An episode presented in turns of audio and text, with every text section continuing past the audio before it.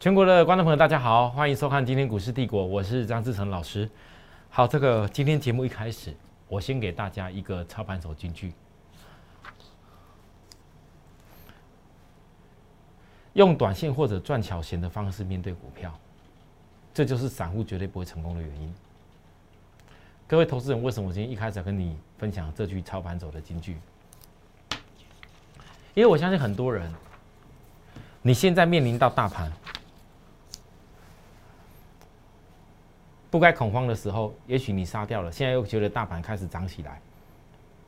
之前一大堆告诉你要赶快先卖、先停损、先空头现行、先去放空的，又开始可能要转为要讲多了，你又觉得这大盘开始哦升那个虎虎生风起来了。可是我问大家，我问大家，你们也大家看得到前面这个地方，你要说完全一点压力都没有，那不可能。所以很多投资人，我昨天才特别讲，你从这几天就要区隔出来，不要只有看昨天那些股票啊，什么谁涨停谁涨停，或者今天也只有看谁涨停谁涨停的问题而已。你要看是谁有办法在这一波每一次大跌过后，它会成为下一波的主流，不可能所有股票族群都主流啦。面板、钢铁、IC 设计、面板零组件。晶圆代工，我讲的散装航运，还有包含海运等等，涨停板股票是很多啊。还有你们认识有，也许生技族群也有啊。可是谁会是真正的经过这一波重新融资退场换手后，它会是主流？所谓的主流就是它可以在多头架构的回档当中再度走出回升的机会。它可能不会受限于说，当大盘涨到一个阶段休息的时候，它就完全又跌回去。所以，我相信很多投资人，如果你区隔的出来这件事情的话，谁会是回升，谁会是反弹，那你未来股市的操作就变得轻松很多。但是，很多投资人，我最怕的一点是你们都不知道，如果连大盘谁会走回升，谁都。只是反弹都不知道的时候，我相信很多人你一定是用这种方式。其实不管大涨的时候，当时涨高，很多人在边涨停板吹嘘多少股票的时候，你们很想去追，追的也是想说啊，我短线追一下，冲一下哦，或者是哦什么当冲一下，很多人教你们什么当冲，什么隔日冲，一大堆有的没有的。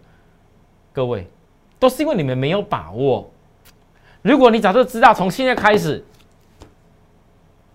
就像我今年的二月份，就是知道长长长隆跟阳明一定会因为未来的 EPS，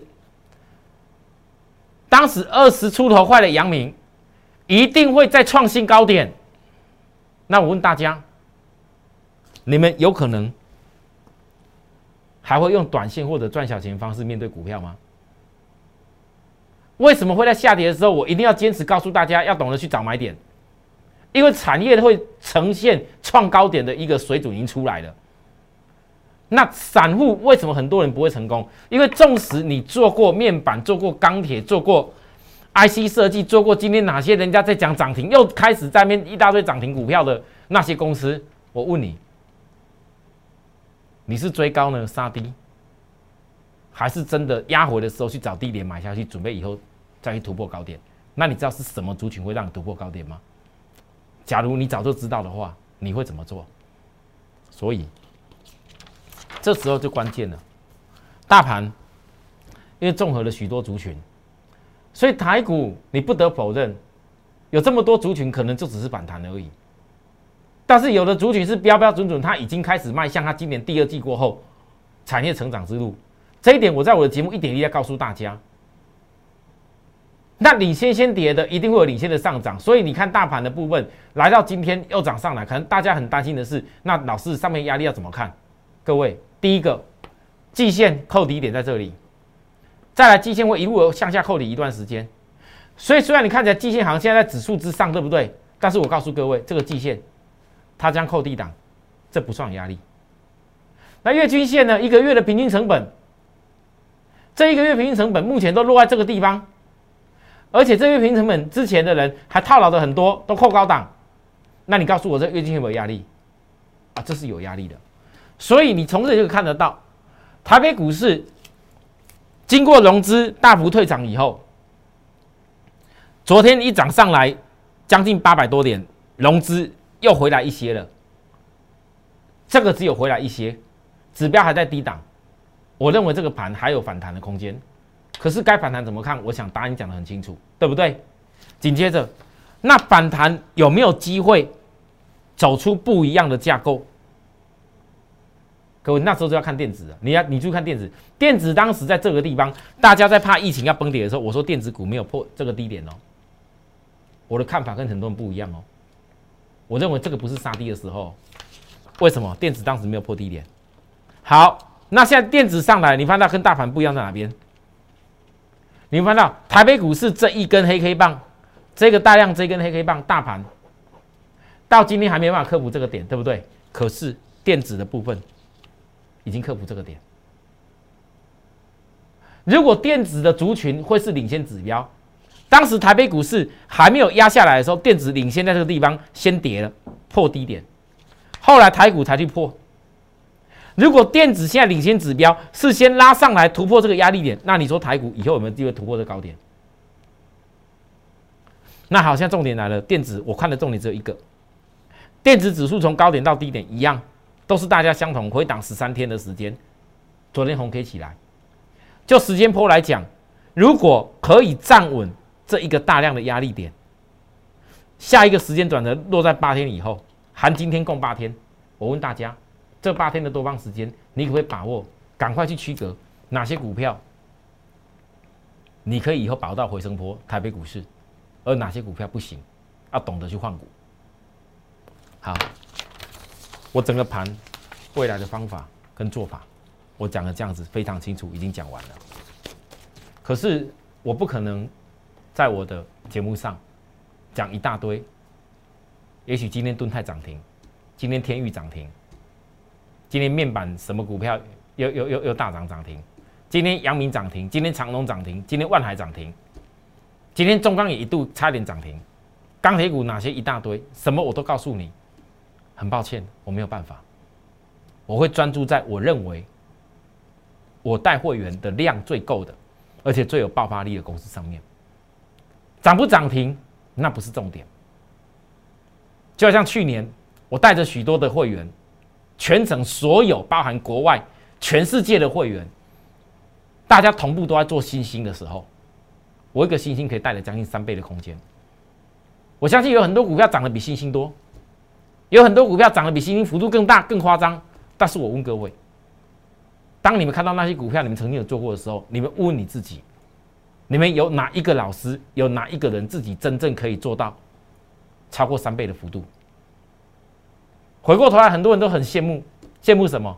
如果我当时那时候可以好好的低点 PCB，二零二零 PCB，好好做它一大波，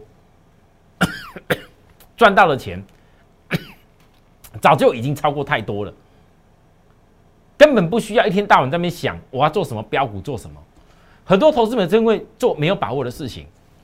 就因为你们没有专注在自己看得懂的产业跟股票，所以你会随波逐流。那我如果专注在我看得懂产业股票，我不随波逐流。我问大家，大家觉得我跟大家报告我会员做的动作，我的节目一直在讲的产业，我一直分析在未来的内容，未来这些产业我看好的理由是什么？各位，除了要帮会员天天追踪以外，最重要的是。很多观众朋友跟我会员一个最大的差异，是我的会员都已经知道我锁定的散装航运要涨到什么时候，是我的会员一定都会知道散装航运还有多少时间你可以好好大做多，是我的会员也一定会传真稿了解到我包含我的讯息会看到我所定的目标第一关到哪边，未来长线目标要到哪边，你可以赚多少钱。你的一百万可以变多少钱出来？你的五千万又可以变多少钱出来？其实资金大小都一样，只要你的目标可以看得到，只要你坚持分析，你的逻辑是对的，我相信我的会员跟很多观众朋友看我节目最大差异就在这里。很多观众朋友可能会觉得说，像我今天来告诉大家，老师其实这样看你的节目，应该你懂的东西真的很多。你跟很多老师确实不一样，不止产业可以懂，技术也可以转折懂。但是老师为什么你不分析多一点产业？我在问各位：如果今天你坐在电视机前面，你是我的会员，你们会希望听到我常常讲的都不是会员的股票吗？你们会希望看我电视节目的时候，像那些老师一天到晚那边涨停板的股票讲了一大堆公司，结果通通你手上都没有吗？你会希望你看到是那样的节目吗？还是你会希望当你是我会员的时候，老师既定的目标的产业跟既定目标未来我们要大赚的股票的空间已经看到手以后，如何这一路追踪上去？如果你电视机观众朋友你是我的会员的话，你会想要看到什么内容？所以，五月十七号，为什么星星买跌停？五月十八号打下来，我还是告诉会员，要直接买进的人，请你要注意，这个点要很快。会员全部照着做的，昨天拉上了第一只涨停，包含特别会员，昨天域名，我压了好几天，一路告诉各位。最好的必胜买点来了，我问大家有没有必胜买点？我说的必胜买点，我问各位，你看到昨天还不觉得那必胜买点？老师，你讲必胜买点的时候，好像那一天还是跌停板啊。好，涨一次涨停，你就没有必胜买点？来，那我们要我问大家，今天域名，我在什么时候讲必胜买点？我问各位，到今天来讲有没有必胜买点？有没有胜？这几天的时间有没有必胜买点？只要你把握到的，照着我动作做，有没有必胜买点？你们都忘了，我当时在这这一根黑棒，我特别讲必胜买点将来了。教科书教你的指标超卖区，各位现在不是必胜买点问题而已了。当域名突破这个下降压力量的时候，这就叫做量先价行的技术，看得懂吗？好。或许来到今天，有很多股票没有像昨天一样涨停板，没像昨天那么强。投资朋友，你每一天，如果你自己想要花时间，想要自己去学习在股票的操作，你就必须要不断的去每天盯着看着那些关键的技术的判断方法。但是，真的问你自己，你有那么多的时间可以做这么多事吗？学习是一条辛苦的路。我在股市这么多年，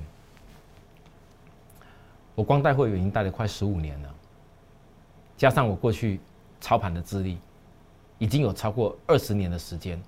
我在这个市场上，在投资的路上，虽然我看起来不是年纪很大，但是从念经济系过后，就一路在投资的路上。带着一个学习的精神，想要挑战自己人生的每一个不同的阶段。我把研究产业当成是我的兴趣，所以我才有这种热忱。你们每天听我讲很多产业，其实我是带着很开心的心情告诉大家，因为我看到的东西跟别人看的不一样。或许有些时候有些股票没有涨停，今天星星二六零五星星没有涨停，其实二六零六玉米。也不见得说有涨停，差一些啊。但是，我所看到的，对于我来讲，涨不涨停不是我要告诉大家的重点，而是如果说在跌下来的过程当中，我能够让许多投资人知道，第一，为什么我要交给你们，那是投资的理由。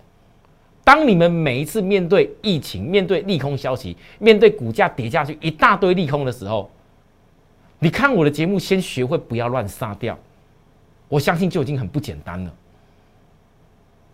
要想到能够买到低点，那个如果没有我这样子一直的告诉各位如何用教科书的方法，坚持带着你们这样做的话，大家觉得你们会买到低点吗？真的不要杀在这阿弥陀。我昨天讲了，你看看，真的很多老师的节目，你看前几天在讲什么内容，就一两天以前而已啊。告诉你要先杀疫情啊，他高点都是他买的啊，跌下来啊，也许它真的停损掉啦，然后就恐吓你啊，也不恐吓你，不会让你觉得说它好像提早杀是对啊。结果这一两天杀掉的人，我问各位，有很多公司明明就本利比明明就殖利率已经低到不行了，还这边杀，难道没有更好的卖点吗？从今天开始，今天过后。当时听我说散装航运不要杀的人，你爱怎么卖你家的事情，跟我没有关系了。只要你不是我会员的，我都帮助到大家啦。可是你们不觉得，如果一个这么好的产业，今年正在获利、在爆发、往上走的产业，你不跟我一段路去走，好好的把你的财富给大赚回来，你不觉得很可惜吗？为什么跌的时候我看得懂？散装航运前几天，新兴跌停板的时候，域名跌停板的时候，四维航跌停板的时候，惠阳 KY 跌停板的时候，亿航跌停板的时候，谁愿意跟你们分析？每个人讲我什么都没有，这散装航运我都没有。好，我我没有放空就阿弥陀佛了，我还放空呢，赚多少钱？你看一个跌停，又一个跌停，赚多少钱？做给我看啊！我当天就讲了，不要只有嘴巴讲啊，你们亲自的。那些老师在那边批评这些股票不好的，你们看不懂后面的产业内容，请你直接放空给我看。我已经邀请两天了，可是各位投资人，你们知道为什么我会这么大胆的告诉大家吗？因为很多人都是事后看图说故事。之前 B D I 指数在涨的时候。股票我领先告诉各位的，散装航运先拉了一大波，一行五只涨停，之后市场一片哗然，翻到很多股票开始跟。那时候 B D I 指数还在涨，就说 B D I 指数跟着我讲 B D I 指数多好多好多好，然后告诉你们赶快去追那些股票。结果 B D I 指数跌下来了呢，没分析了，坑都不坑，跌到受不了了呢，告诉大家这个指数完蛋了。因为跟 B D I 指数有关系的铁矿砂，中国大陆紧缩管制，中国大陆在打压铁矿砂的热度，结果跌下来。当时跌下来不是只有航运、散装航运而已，连钢铁、中钢，你曾几何时看过中钢连续摔个大概两三只跌停？啊，中钢就此结束了吗？我现在没那么多时间讲那么多事情，可是各位有发现到，当你看到今天。域名已经拉上来将近两到三只涨停之间了，星星也拉上来将近两到三只涨停之间了。我问你，你到昨天才看到铁矿砂涨上来，前一天中钢已经先拉涨停的时候，你们不会看到钢铁股有多重要。而当今天铁矿涨上来的时候，你们告诉我为什么在跌的时候我可以看到这些答案？我会告诉大家，就是应该好好锁定。当散装航运的部分是所有 B D I 指数衡量在大宗物资、在铁矿砂、带煤矿的这些运输成本。我问各位，当铁矿砂、煤炭价格再度起来的时候，你告诉我这个趋势，这个趋势是空头趋势还是多头趋势？铁矿砂就跟你们每天跟着我看的 B D I 指数一样，是空头趋势还是多头趋势？好，回档下来，人家把他骂的狗血淋头，骂的说这些股票跌停板该多烂，你还敢碰？不好意思，星星，我问各位，这是什么架构？跌下来的时候，我要问各位什么架构？你现在台北股市看得到几家是季线、半年线通通上扬的？你们也许很多股票都不是长这个样子，叫多头架构。反正你们不要的时候，人家外资跑来大买。而今天的星星，它虽然突破下降压力量没有像刚刚玉米来这么多。可是我问各位，你们觉得星星涨完了吗？我讲个最简单的，一旦一家公司它的一个量突破下降压力量的时候，就已经预告前面的这些所有前高压力大量点都不会是压力。那你再看看域名的部分，为什么域名在这边它的突破下压金量比较大？这个已经量先价行，大概预告的目标点都能看到，这第一目标你就看到了。各位，你是了解为什么我要继续分析？因为只要未来的一个基本的技术逻辑目标点，配合到它营收所带上来的一个 E B S，还有利多在后面，我为什么不继续分析？哪怕今天玉米没涨停，哪怕今天星星没有涨停板，也许还会震荡，也不一定。但为什么我要继续分析？因为所有的会员都在看，都想知道，我们到底就透过这一路看着我跟着我分析的过程当中，你人生可以取得多少的大财富？包含广宇，五月十七号，我跟大家预告，已回档五波，必有反攻。结果昨天涨停板，今天拉起来一点。啊，事实上今天这个量是比较不够大，不够大的量要一举突破所有的均线转折没那么快。可是你要注意，量还没出来的时候，法人线、法人的吃货的法人线已经创了这几个月来的一个高点。法人线天突破的时候，他是利用没量就默默吃货。一旦他吃够的时候，量开始出来，我问大家，是不是就就直接逐步克服所有短期均线压力？这样讲已经很清楚了。你们再来，明天过后，广宇要看什么样的量跟价，包含什么样的筹码状况，我都预告在前面，不用讲那过去的。好，好来，杨志，五月十七号告诉大家，止跌线两天内必有反攻。老师，跌停板会反攻吗？大家告诉我，这算不算反攻？今天是一个十字线，我认为这个十字线会是诱空的关键。如果从今天开始过后，能够开始引诱到足够的空单增加，那么我预估这一家公司会直接先挑战所有均线压力再讲。那如果没有引诱到空单，那不好意思，会利用技术指标压低档的时候，稍微再盘一下底，再做突破。因为目前的短期均线，它的下降过程当中确实是有压力，除非引诱到空单够直接一举标，没有引到空单，没有马上要嘎的话，它要盘底一下。我教给大家的东西已经够清楚了，各位。但是你看了我讲这些内容，你会翻到一个关键点：你自己的股票到底怎么看？你把你的股票方式套到我这上面来。如果你愿意把你的股票套我这上面来，就代表说我所教给你的什么样的公司，你该用什么观念去做。你就会一清二楚，很轻松，真的。好，各位观念好的人轻松投资过一生，观念不好的人忙来忙去一场空啊。再教给大家一个，来一定要学起来。我在这一波跌下来前教过大家，什么样公司叫做多方架构的逻辑，什么公司叫空方架构逻辑？多方架构逻辑就是找买点的逻辑。你看看你的股票是属于多方架构还是空方架构？空方架构刚好颠倒过来。这样子，颠倒这样子，背后这样子，是长期均线是压下去的，反弹起来是遇到卖点要卖，刚好颠倒过来，多方架构嘞，是长期均线往上的，哦，你的股票是不是长这个样子的？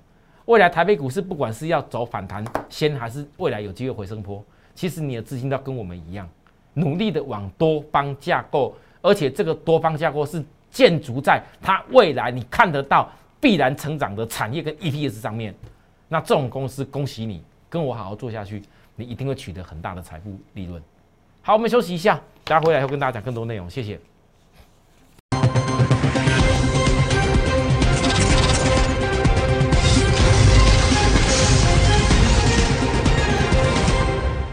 欢迎回到节目现场，各位，呃，最近几天我在我的 Line。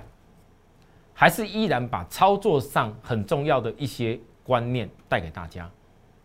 在我的赖上面，很多投资朋友，或许你刚认识我，你第一时间看到我的节目，或许透过朋友的介绍，然后人家传给你这个分享，看到我的节目，请各位要记住，我的节目每天所教给大家的，都是我多年以来操盘坚持带会员的心得。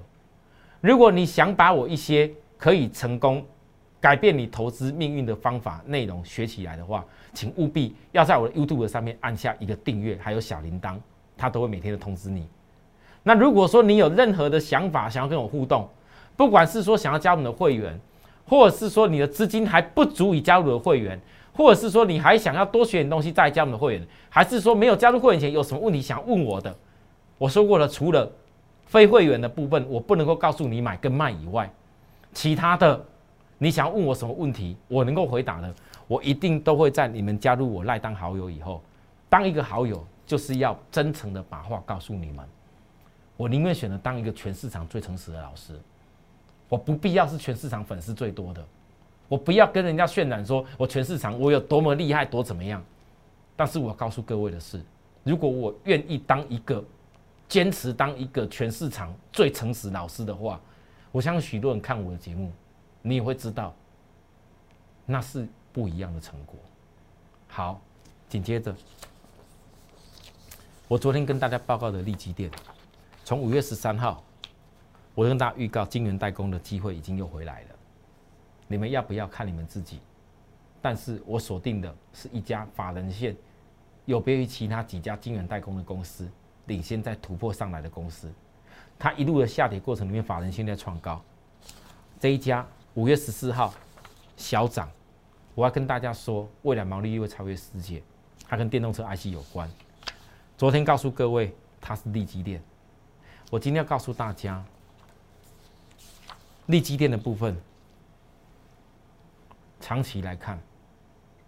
你可以从它的一个营收，其实为什么我特别在金源代工，我特别锁定它，而且让比较有资金会员锁定，因为它的股本够大以外，它的成交量也非常够我们有资金的会员做。那它的部分，尤其在金源代工当中，各位可以发现，从今年的一月过来，去年十二月开始，几乎每一个月营收都在往上成长。你可以看到，金源代工到目前为止还不见得连电、台积电每一家都跟它一样，一路的月月都在成长，而且成长的幅度，去年本来才只有多少亿，今年已经成长到这样子。各位，这个是多恐怖的数字！千万、十万、百万、千万、千万、十万、百万、千万亿、十亿、三十八亿，现在成到四十九亿，这也是很惊人的。速度其实都会很快的，对不对？好，来再来一个重点，各位注意看，长期来看的部分，这家公司其实我只要讲一个关键，因为公司当时自己也看的未来的方向，在车用五 G、A O I T 等晶片新需求快速兴起的时候，需要的不是最先进的晶片，而是中价位的商品。这个跟我过去早期在跟大家报告联电的时候。我说电动车自动驾驶，曾经跟你们报告这些公司，后来都成为一时之选。后来股价在今年的二月过后，哪些股票涨了多少，你们也都知道。其中有几家公司我没有公开的，里头有一家，它就是利基电。我只等到这一次这么好的阶段，利用一个疫情因素压下来。但是对他来讲，如果说当它的价位距离未来毛利率，可以有机会挑战世界先进的部分，还价可能差这么多的话，那我问各位，这家公司既然在产业产业上面产能都知道说你成熟的制程，各位我要跟你讲就是说，因为立基电所做的跟台积电其实有点不大一样，台积电是那种用摩尔定律一直在投资先进的制程，可是。并不是所有的产品。我问大家，车用的 IC 这么多，包含你的相关的这些，你的家电的等等什么 IC 这么多，不是每一个 IC 都必须要用到像手机那么高端的最最高纳米的 IC。那么这些这么庞大的量，不见得用台积电的商品，那要轮到谁去做？而这些商品因为五 G 的因素。很多运算能力、逻辑的功率都要开始提升，那这些成这叫成熟的制程，成熟的制程，过去除了台积电投出先投资先进的三纳米，甚至现在可能投资二纳米以外，我问大家，你说全世界赫赫有名的联电，全世界赫赫有名的力积电，包含台积电下面那个八八寸八寸晶圆的那个世界先进，谁有在投资啊？没有啊。没有投资，造成现在量需求很大的时候，这就是今年为什么晶片会大缺货的原因。所以在成熟制成的部分，关键在于太多的商品需要用到，它的需求远大于供给，这是结构性的缺货。而这结构性的缺货不会是短期的因素，这是这家公司当时在法说上讲的重点，我在这边分享给大家。那如果这是结构性的因素，代表说这个缺货它的股股那个产品的涨价是陆续上去的话。那对于一家公司来讲，可以想象得到，EPS 只会往上走，营收往上走，EPS 更容易往上走。那更往上走的时候，我问各位，你跟我股价这次从这个低点，晶圆代工，哎，今年成长性最大的晶圆代工，从这边低点开始看的话，你认为未来空间会有多大？这就是我为什么之前邀请大家好几次的原因。当然，现在在这里，股票都还没有飙出去，不要以为涨个大概十几趴就叫飙出去。我只能说。我所强调的公司有量有价的，是需要给许多投资人。你们热爱用产业投资，热爱当一家公司股东，好好享受你投资股东所成功的财富的话，我相信这样做，对许多人来讲，都是会取得大获胜的。好了，今天节目跟大家讲这个地方，有需要服务的地方跟我们联系，谢谢大家。立即拨打我们的专线零八零零六六八零八五。零八零零六六八零八五摩尔证券投顾张志成分析师，本公司经主管机关核准之营业执照字号一零九金管投顾新字第零三零号。新贵股票登录条件较上市贵股票宽松，且无每日涨跌幅限制。投资人应审慎评估是否适合投资。本公司与所推介分析之个别有价证券无不当之财务利益关系。本节目资料仅供参考，投资人应独立判断、审慎评估并自负投资风险。